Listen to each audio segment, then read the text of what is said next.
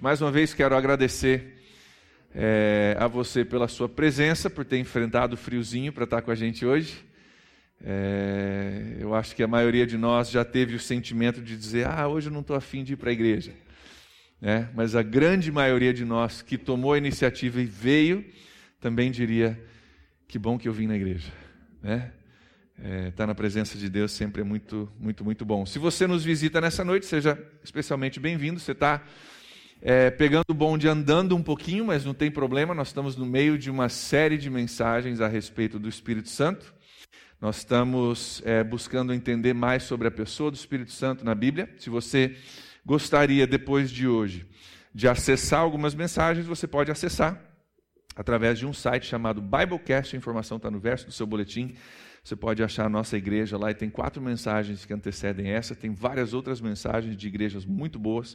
O que você achar lá é coisa boa, pode é, ouvir, que vai ser bênção para a sua vida. Nós estamos chamando essa série de O Espírito Santo, o Deus Desconhecido. E nós temos falado que o Espírito Santo não é desconhecido porque a gente nunca ouviu falar dele, a grande maioria de nós já ouviu falar. Mas ele é desconhecido porque eu creio que a grande maioria de nós, eu incluso, nós não vivemos a realidade a totalidade do Espírito Santo no nosso dia a dia. É, a gente leva uma pancada de lá e de cá e a gente se distrai na correria da semana e a gente acaba é, como se fosse um vaso cheio da presença do Espírito Santo, ele vai vazando com a, a medida que a gente vai caminhando. Nós temos que aprender como viver mais e mais na presença do Espírito Santo. Nós temos descoberto algumas coisas a respeito dele nas últimas semanas. A primeira é que Espírito Santo não é só um conceito abstrato, uma presença gloriosa, ele é Deus. Ele é Deus vindo ao nosso lado para nos ajudar, para falar conosco. Que a presença dele nas nossas vidas muda tudo. Nós olhamos o dia de Pentecostes lá em Atos capítulo 2 e nós falamos que a vinda do Espírito Santo sobre aqueles seguidores de Jesus mudou tudo. É importante abrir um parêntese para dizer que o Espírito Santo ele não vem para mudar a sua personalidade, para fazer você uma pessoa diferente. Tem gente que tem medo do Espírito Santo porque eu não quero me abrir porque eu vou me tornar como aqueles, e aí na mente deles vem alguém que eles acham que são as pessoas que têm o Espírito Santo. O Espírito Santo vem para trazer é, algo de Deus, para trabalhar dentro da sua personalidade, mas com dinamismo que só Deus pode trazer.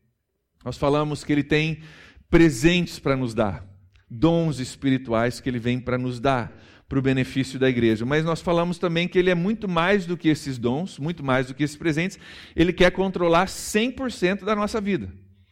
Então, a, a, busca por dons é uma coisa maravilhosa, mas é 100% da minha vida, do momento que eu acordo até o momento que eu vou dormir, e se bobeado, enquanto eu estou dormindo, ele dá um sonho pra, já de bônus para você também. Ele quer 100% da sua vida, não somente os dons. Nós vimos na semana passada, em 1 Coríntios capítulo 12, não tem como falar sobre o Espírito Santo sem falar em 1 Coríntios 12, 13 e 14. Né? Nós vimos que uh, Paulo é bem claro dizendo nós não devemos ser ignorantes com relação aos dons. Se você é ignorante com relação ao dom, você não deve ser. Você deve entender como funcionam os dons e o propósito dos dons. Nós vimos que Paulo diz lá também claramente que Deus tem dons para cada um de nós. Cada um de nós. Existe uma variedade de dons, alguns são mais é, é, extrovertidos, outros mais introvertidos, mas não deixam de ser dons do Espírito Santo para a bênção da igreja. Nós vimos Paulo dizer no último versículo do capítulo 12 que nós devemos buscar os dons com dedicação. Você deve buscar os dons do Espírito Santo na sua vida com dedicação. E nós vimos que Deus sabe exatamente que dom você precisa, baseado na forma que Ele te fez, na, na forma que Ele quer te usar. Ele tem o dom perfeito para você fazer aquilo que Deus quer que você faça. Nós terminamos, terminamos na semana passada falando que ser usado com dons espirituais, eu creio, é um resultado natural de um relacionamento com o Espírito Santo. Às vezes as pessoas falam, mas como que eu sei se eu recebi o dom e como que eu faço para receber o dom? E, eu creio que tem momentos em que Deus usa uma pessoa cheia do Espírito Santo, com imposição de mãos, como aconteceu na Bíblia, para que a gente possa receber um dom. Mas sabe como acontece muitas vezes? Eu quero desmistificar isso.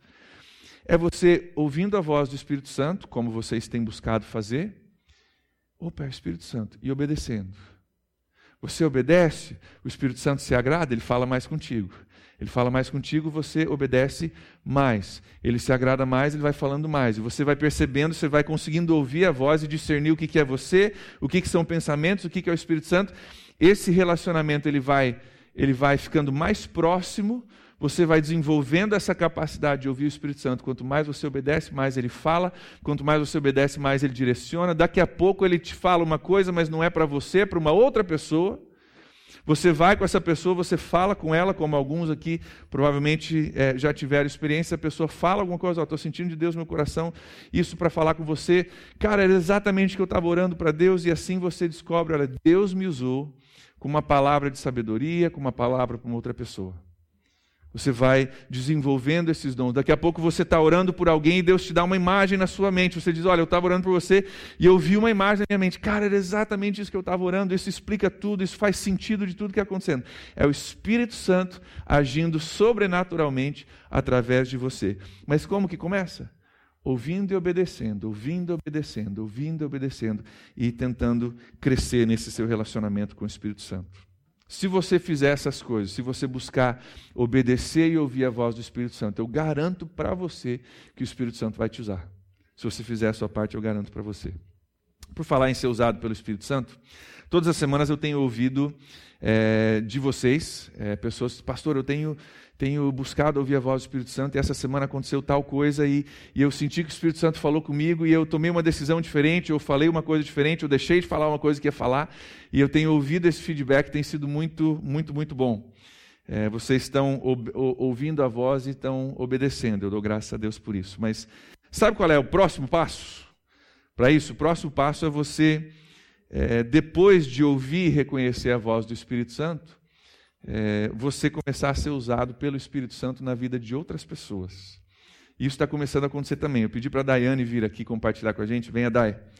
Daiane compartilhar conosco algo que aconteceu com ela sábado passado, onde não somente o Espírito Santo falou ao coração dela, mas o Espírito Santo é, usou ela para ministrar na vida de uma outra pessoa, que é o segundo passo no desenvolvimento desse relacionamento. Ela compartilhou comigo, eu já pedi para ela compartilhar. E ela topou corajosamente, né, Dai? Conta pra gente o que aconteceu sábado passado. Boa noite a todo mundo. Mini parte agora, assim, só semana passada, para quem me conhece, teve mais ou menos junto comigo assim, sabia que eu tava com uma, uma dor assim do lado que eu não sabia o que, que era. Começou na quinta-feira e aquela dor foi aumentando e foi aumentando e meu marido queria me levar para um socorro na sexta-feira. E eu falei que eu não queria, mas eu tava com muita dor. Eu vim pro curso do Casados e eu falei, depois do curso eu vou pro pronto-socorro, porque eu não aguento mais, é uma dor assim que eu ficava encolhida. Aí acabou o curso e eu falei, não, mas eu não quero ir pro pronto-socorro, eu não quero ir pro pronto-socorro. Aí quando foi no sábado, eu vim pra cá, no bazar, trabalhei aqui e reclamei porque quando eu tô com dor, eu quero que todo mundo saiba que eu tô com dor. e daí eu falei...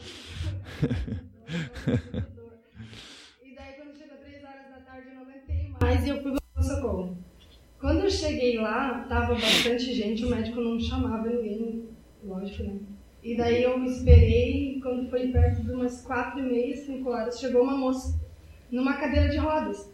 Aquela moça me chamou tanta atenção, porque eu, eu olhei ela, depois de um tempo eu reconheci, eu conheci ela de algum tempo atrás, e ela super alegre, super animada, e ela estava jogada assim, ela não se mexia, ela olhava, mexia a barba do olho assim, volta, e olhava e ela me chamou muita atenção e quando a enfermeira chamou ela, o nome dela ficou muito gravado. Quem me conhece sabe que eu não gravo o nome de ninguém, é difícil eu gravar o nome de alguém. Não, não gravo mesmo, e o nome dela ficou no meu coração assim muito forte. Aí o médico chamou a gente e mandou a gente para a sala de espera, onde a gente toma medicação e fica lá em observação.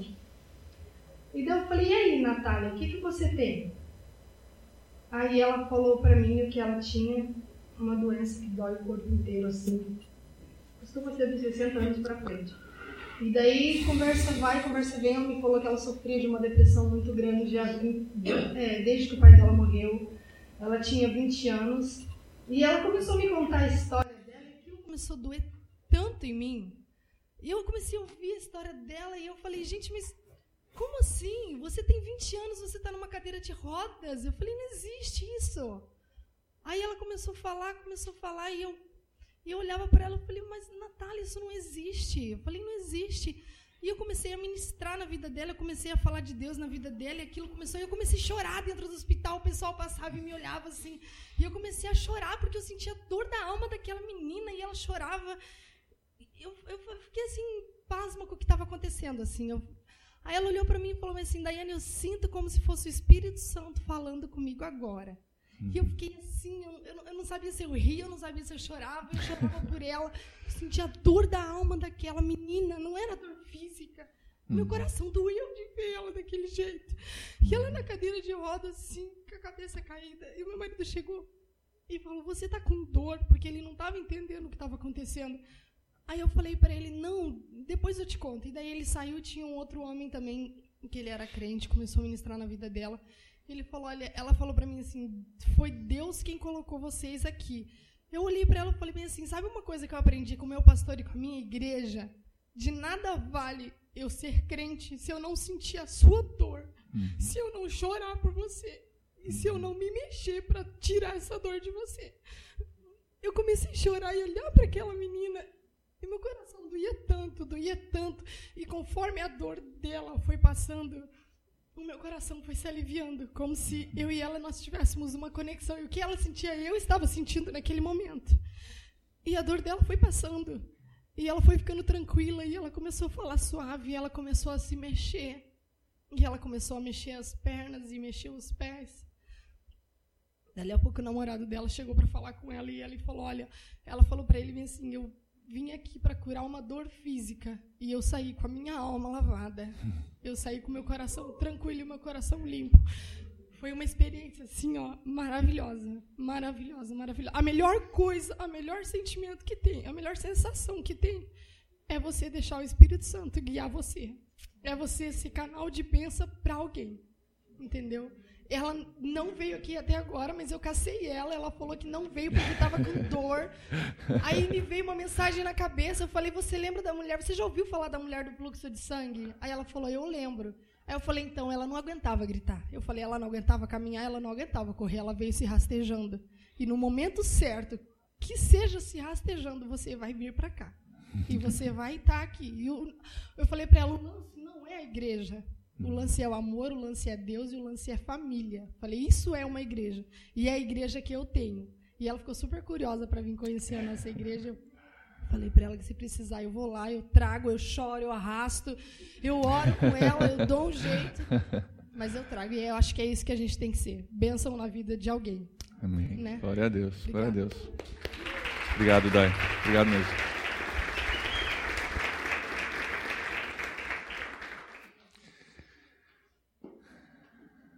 150 pessoas deixando o Espírito Santo agir dessa forma através de nós. Olha o estrago que a gente faz. Isso não acontece todo dia, claro, são momentos criados por Deus, a gente não fabrica isso. Mas que esse seja o alvo de cada um de nós, poder ser usado dessa forma. Abra sua Bíblia comigo, 1 Coríntios capítulo 13. 1 Coríntios capítulo 13. Paulo continua falando a respeito do Espírito Santo. No capítulo 12, ele fala um pouco sobre o poder do Espírito Santo. Nós olhamos na semana passada a respeito dos dons. Ele cita ali nove dons. Nós falamos na semana passada que nós cremos aqui na PIB nos dons do Espírito Santo e nós queremos que eles estejam ativos nessa igreja através de você, através de mim. Eu preciso, você também precisa. A igreja é edificada quando, é, quando os dons são é, exercitados de uma forma saudável. Então, capítulo 12 ele fala a respeito do poder, mas no capítulo 13 ele traz um equilíbrio muito importante e necessário. Que tão importante quanto o poder do Espírito Santo nas nossas vidas é o que a gente acabou de ouvir da Daiane. É o amor de Deus por trás desses dons, fazendo com que seja algo fantástico. Porque só o poder sem o amor, nós vamos ver, não é suficiente. Só o poder sem o amor ele não vai muito longe, mas quando nós temos os dons do Espírito Santo com a motivação do amor de Deus no nosso coração, e a gente junta o amor de Deus com o poder de Deus, isso se torna algo absolutamente fantástico. No fim do capítulo 12, na semana passada, nós é, vimos Paulo dizer que nós devemos buscar ansiosamente pelos dons do Espírito Santo. E nós olhamos no versículo 31, onde Paulo falou que nós deveríamos desejar ansiosamente pelos melhores dons, né? E no, no, no, capítulo 12, a, grande maioria do capítulo 12, Paulo passa um tempo, muito tempo, dizendo: ó, é tudo a mesma coisa, o dom é tudo a mesma coisa, é, é tudo vem do mesmo espírito, não tem melhor ou, ou, ou, pior, não tem pessoa mais exaltada ou menos exaltada por causa do dom que tem, é tudo a mesma coisa, entendam isso. Né? Humildade total, é Deus quem dá, é para Ele que, que é feito, então, humildade total. E aí ele termina o capítulo 12 dizendo: Mas busquem com dedicação os melhores dons. Aí a gente parou semana passada e falou, pô, peraí, mas não tem melhor, não tem pior, como é que agora ele vem dizendo que busque os melhores dons? Então tem algum melhor? É, será que Paulo tinha um dom que ele achava que era melhor? E eu acho que ele tinha sim. Você pode dar uma olhada comigo no capítulo 14. É, imagine na sua Bíblia agora que o capítulo 13 não estivesse ali. Imagine por um instante. Capítulo 13 não está na sua Bíblia, ele vai do 12 para o 14. Se você olhar a língua, a linguagem que Paulo usa ali, no fim do, vers, do, do capítulo 12, versículo 31, e o começo do capítulo 14, versículo 1, como se o 13 não tivesse ali, você vai perceber uma linguagem muito parecida. Fim do versículo 31, capítulo 12. Entretanto, busquem com dedicação os melhores dons. 14, versículo 1. Sigam o caminho do amor e busquem com dedicação os dons espirituais. Mesma coisa, busquem com dedicação os dons espirituais. Ele diz, principalmente o dom de profecia. Se você for olhar o contexto do capítulo 14, Paulo fala muitas vezes sobre profecia, profecia, profecia, profecia. Eu acho que o Paulo tinha um conceito, nós vamos ver isso depois, de alguns dons que eram melhores. Eu acho que profecia era o dom que ele estava se referindo aqui. No fim da mensagem nós vamos entender o porquê disso. Mas olha comigo de novo o fim do versículo 31 do capítulo 12. Ele diz: busquem com dedicação os melhores dons. Nós vamos ver depois por que a profecia é o melhor dom no conceito de Paulo. E ele termina com uma última frase: Mas agora passo a mostrar a vocês um caminho ainda mais excelente. Que ele entra no capítulo 13 que nós vamos olhar hoje. Então entenda assim: Paulo diz no 12:31. Busquem com dedicação os melhores dons. Você agora sabe que o melhor dom que Paulo estava pensando era profecia. Então busque com dedicação os melhores dons como dom de profecia. Mas agora eu vou te ensinar um caminho ainda mais excelente do que o melhor dom. Tem o melhor dom que é a profecia, mas agora eu vou te falar sobre algo que é melhor ainda, mais excelente ainda do que o melhor dom de todos. E ele entra no capítulo 13 de 1 Coríntios, onde nós vamos olhar hoje. Aí eu sei que você está pensando, né? Dia dos namorados, o pastor vai falar sobre amor. 1 Coríntios 13, o pastor é tão bem planejado, ele é tão perfeito, já estava tudo agendado isso. É, na realidade, 1 Coríntios 13 é usado muito em casamentos, né?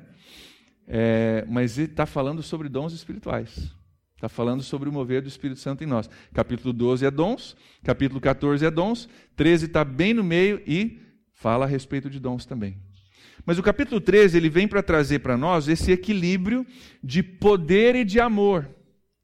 Porque só o poder, nós vamos ver daqui a pouco, não vai muito longe, mas quando tem poder e amor, algo acontece que é absolutamente fantástico. E muitos estudiosos dizem, eu acho que é, com razão, que o capítulo 13 é, provavelmente foi um hino ou uma poesia que Paulo escreveu antes de estar escrevendo o livro, a carta para Coríntios, e quando chegou nesse momento, ele lembrou: olha, eu tenho aquela coisa que eu escrevi, e ele inseriu aqui, claro, debaixo do, do direcionamento do Espírito Santo, inseriu aqui um hino. Como que a gente sabe isso? Na estrutura do capítulo 13, no grego original, é um hino perfeito. É como se rimasse, não é rima que eles usam, tem uma estrutura que eles usam é, para os hinos dele, mas é como se tudo rimasse no grego original. Então a gente olha ali e a gente diz, cara, isso é, é um hino que ele escreveu. Extremamente eloquente, e tem muito também para nos ensinar. Olha o versículo 1. Ainda que eu fale a língua dos homens e a língua dos anjos, se eu não tiver amor, serei como sino que ressoa ou como um prato que retine. O amor, essa palavra amor que vai aparecer várias vezes nesse capítulo, é o, é o capítulo do amor, né, 1 Coríntios 13, é, é, é importante a gente entender. Nós temos uma palavra no nosso vocabulário português para amor. Eu digo que eu amo a Julie, minha esposa, e eu amo o chocolate. Né? Então, a, a, o, a, a gama de, de sentimentos dentro dessa palavra amor é muito grande. No grego original, eles tinham quatro palavras que eram usadas para amor. A palavra que é usada em todo o capítulo 13 aqui é a palavra agape, ou a gente diz em português ágape. Né? E ele, ele, ele fala sobre uma qualidade de amor, é o amor que se doa pelos outros. É um amor que não tem egoísmo, é um amor que não se preocupa consigo mesmo, é um amor que é voltado para os outros. Ele diz que se ele falasse em línguas, sem amor, ele seria como um sino que ressoa ou um prato que retine. O que ele está falando aqui, hein? É que um sino e um prato, os dois têm uma característica muito similar tanto sino quanto um prato. E já que nós temos um prato aqui, eu vou permitir que vocês entendam um pouco mais do que Paulo está dizendo.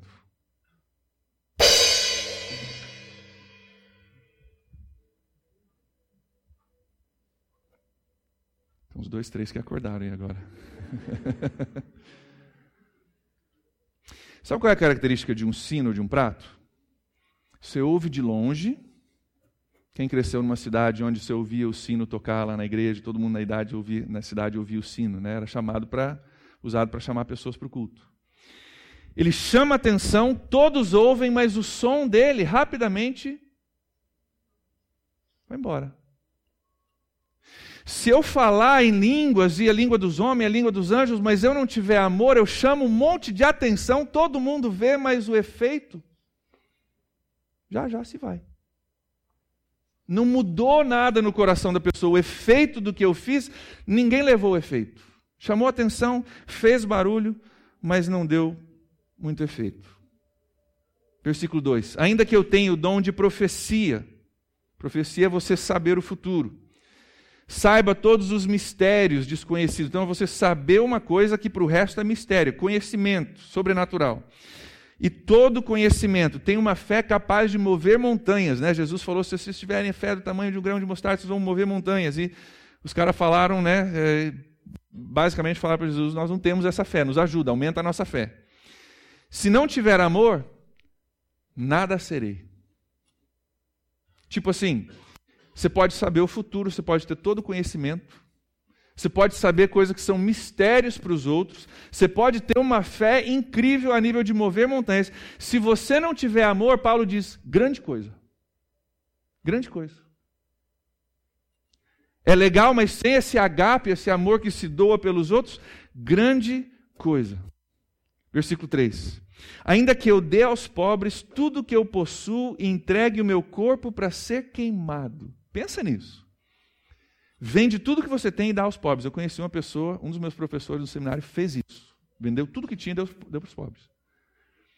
Ou entregue o meu corpo para ser queimado. O cara vai morrer pela causa, vai se tornar um mártir por causa de Cristo. Se não tiver amor, nada disso me valerá. Como é que Paulo pode dizer isso? Hein? O cara morreu pela causa, entregou o corpo para ser queimado. Como é que Paulo pode dizer que não vale nada? Porque até mesmo o nosso sacrifício, a gente sabe disso porque é, talvez já tenhamos esse, tido esse sentimento, às vezes até o nosso sacrifício pode ser feito com motivação egoísta. Já percebeu? Até o nosso fazer o bem, às vezes, tem uma motivação que é, é para os outros, mas é para mim também, é, né? Jesus fala sobre isso em Mateus capítulo 6, você não precisa olhar, vou ler para você, versículo 2, ele diz assim: Portanto, quando você der esmola, não anuncie com trombetas, como fazem os hipócritas nas sinagogas e nas ruas. Ou seja, tinha gente no tempo de Jesus tocando trombeta para chamar atenção para todo mundo ver que o cara estava dando esmola para alguém. A fim de serem honrados pelos outros. Jesus diz: Eu garanto que eles já receberam sua plena recompensa. Então você pode fazer uma boa ação, você pode dar esmola para um camarada, mas você pode fazer com a motivação de chamar atenção para você. E se é essa a tua motivação, Jesus diz: isso de nada valerá. Se não tiver amor, de nada valerá. Versículo 4.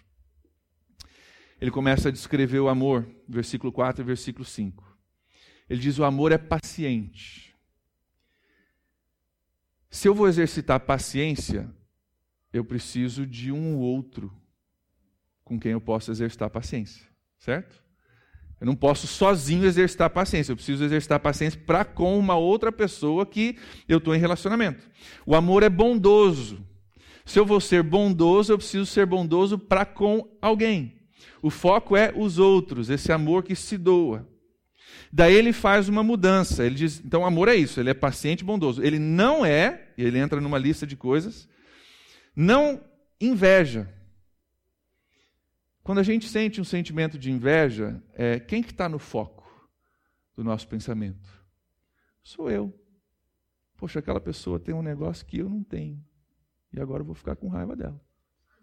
Né? Eu estou no foco. O amor não se inveja, o amor não é assim, ele não tem esse sentimento. Ele continua dizendo, ele não se vangloria. Quando alguém se vangloria, quem é que está. Qual é o nosso foco quando eu me vanglorio? Eu. Olha só o que eu fiz. O amor não se orgulha. Quando eu tenho orgulho, quem é que está no meio do. Quem está no meu foco? Eu. Se orgulha. Não maltrata. Não procura seus próprios interesses. Eu. Não se ira facilmente. Eu. Não guarda rancor. Eu.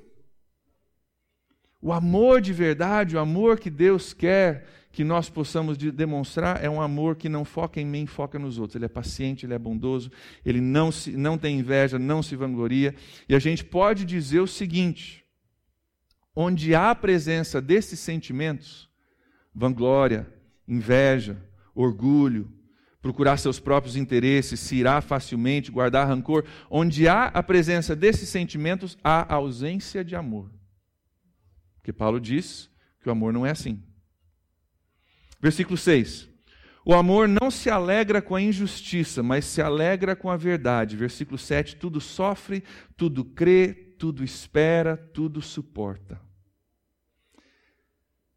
E daí no versículo 8, Paulo revela por que, que o amor é ainda mais excelente do que os outros dons. Olha o que ele diz no versículo 8: O amor nunca perece. A palavra perece é acabar. O amor nunca se acaba. Mas as profecias desaparecerão, as línguas cessarão, o conhecimento passará. E ele continua no versículo 9 explicando o seguinte: dá uma olhada lá comigo. Pois em parte conhecemos e em parte profetizamos. Quando, porém, vier o que é perfeito, o que é imperfeito desaparecerá. Que Paulo está dizendo é que hoje nós precisamos sim da operação desses dons de profecia, de palavra de conhecimento, palavra de sabedoria, que nós olhamos no domingo passado, porque hoje nós vivemos num mundo onde nós não entendemos tudo. E tem coisas que Deus, pela sua graça, pelo seu amor, nos revela sobrenaturalmente para que a gente possa ser bênção na igreja e na vida um dos outros. Mas ele diz que quando vier o que é perfeito, ele está se referindo aqui, quando acabar esse mundo como nós conhecemos e a perfeição do reino de Deus, e nós estivermos no céu com Ele, quando isso acontecer, tudo isso vai desaparecer. Não precisa mais profecia, porque a gente já sabe. Não preciso mais pedir uma palavra de sabedoria, porque eu vou estar face a face com aquele que é sabedoria. Esses dons não vão mais ser necessários nesse momento. Ele continua no versículo 12, dá uma olhada comigo. Versículo 12: Agora, pois, vemos apenas um reflexo obscuro. O que a gente enxerga hoje é só alguma, é, é alguma coisa que a gente tenta enxergar, mas a gente não enxerga claramente. Mas então, no dia que nós estivermos com Deus, veremos face a face veremos face a face. Vai chegar um dia em que nós não vamos mais ter que exercitar o nosso dom de cura, que no céu não vai haver doença, não vamos precisar é, exercitar o nosso dom de profecia, porque nós já vamos ter conhecimento revelado de Deus. Mas tem um dom que dura, e Paulo fala a respeito disso no versículo 13, dá uma olhada lá. Assim, essa palavra assim significa por isso, por causa disso que eu falei, dessa forma permanecem agora esses três: a fé, a esperança e o amor. A única coisa que dura, que a gente vai levar além dessa vida para a nossa vida eterna, é a fé, esperança e o amor. Eu até diria que a fé e a esperança, por isso que ele diz que o maior é o amor, porque a fé e a esperança, quando nós estivermos lá, a fé vai se tornar realidade. a esperança daquilo que a gente espera ver, nós vamos estar vivendo aquilo. Mas o amor, ele permanece. Dentre todas as coisas que se pode buscar de Deus, dentre todos os dons valiosíssimos que são valiosos e são necessários, o que é mais excelente é o amor, porque ele é o único que dura para sempre. Sabe o que Paulo está dizendo para a gente? Você quer ser top espiritualmente? Você quer exercitar aquilo que é mais excelente? Ame. Ame.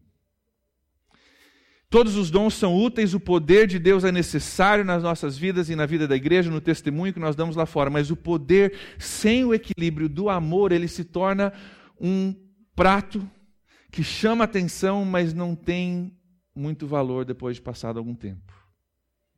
O resultado dele não dura por muito tempo. Deixa eu dar um exemplo prático disso.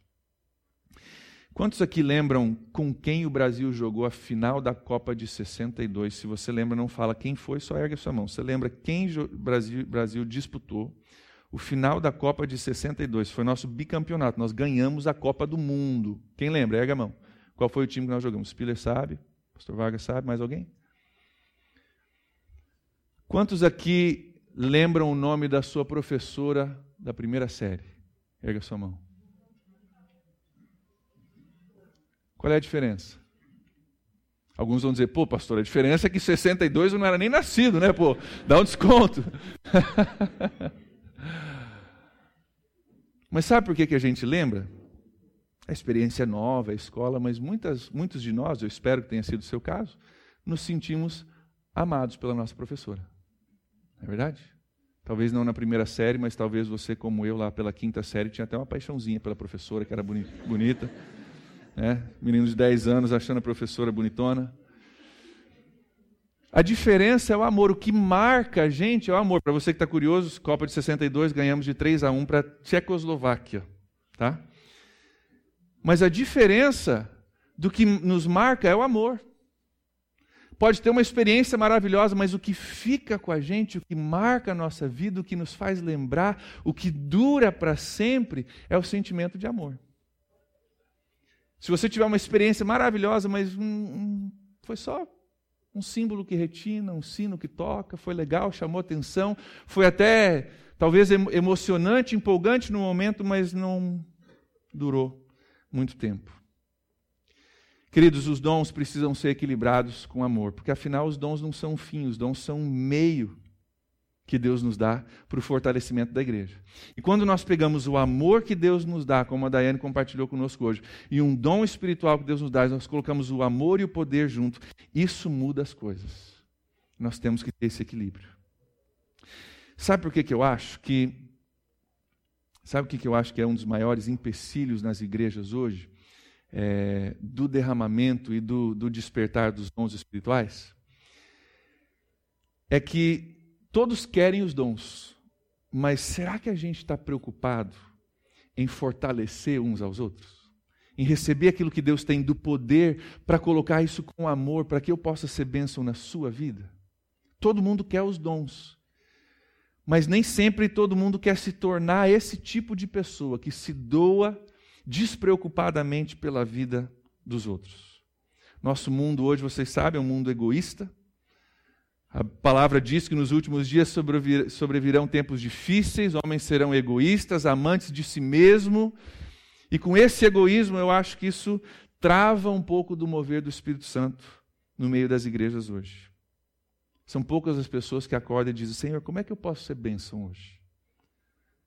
Senhor, como é que eu posso. Me ajuda a ser a resposta que a pessoa está procurando. Tem alguém por aí no meio do meu caminho, tem alguém que está procurando do Senhor alguma coisa, está precisando de uma palavra, de uma resposta, de um abraço, de alguma coisa. Deus me ajuda a amar e em amor ser usado pelo Senhor para ser a resposta para alguém.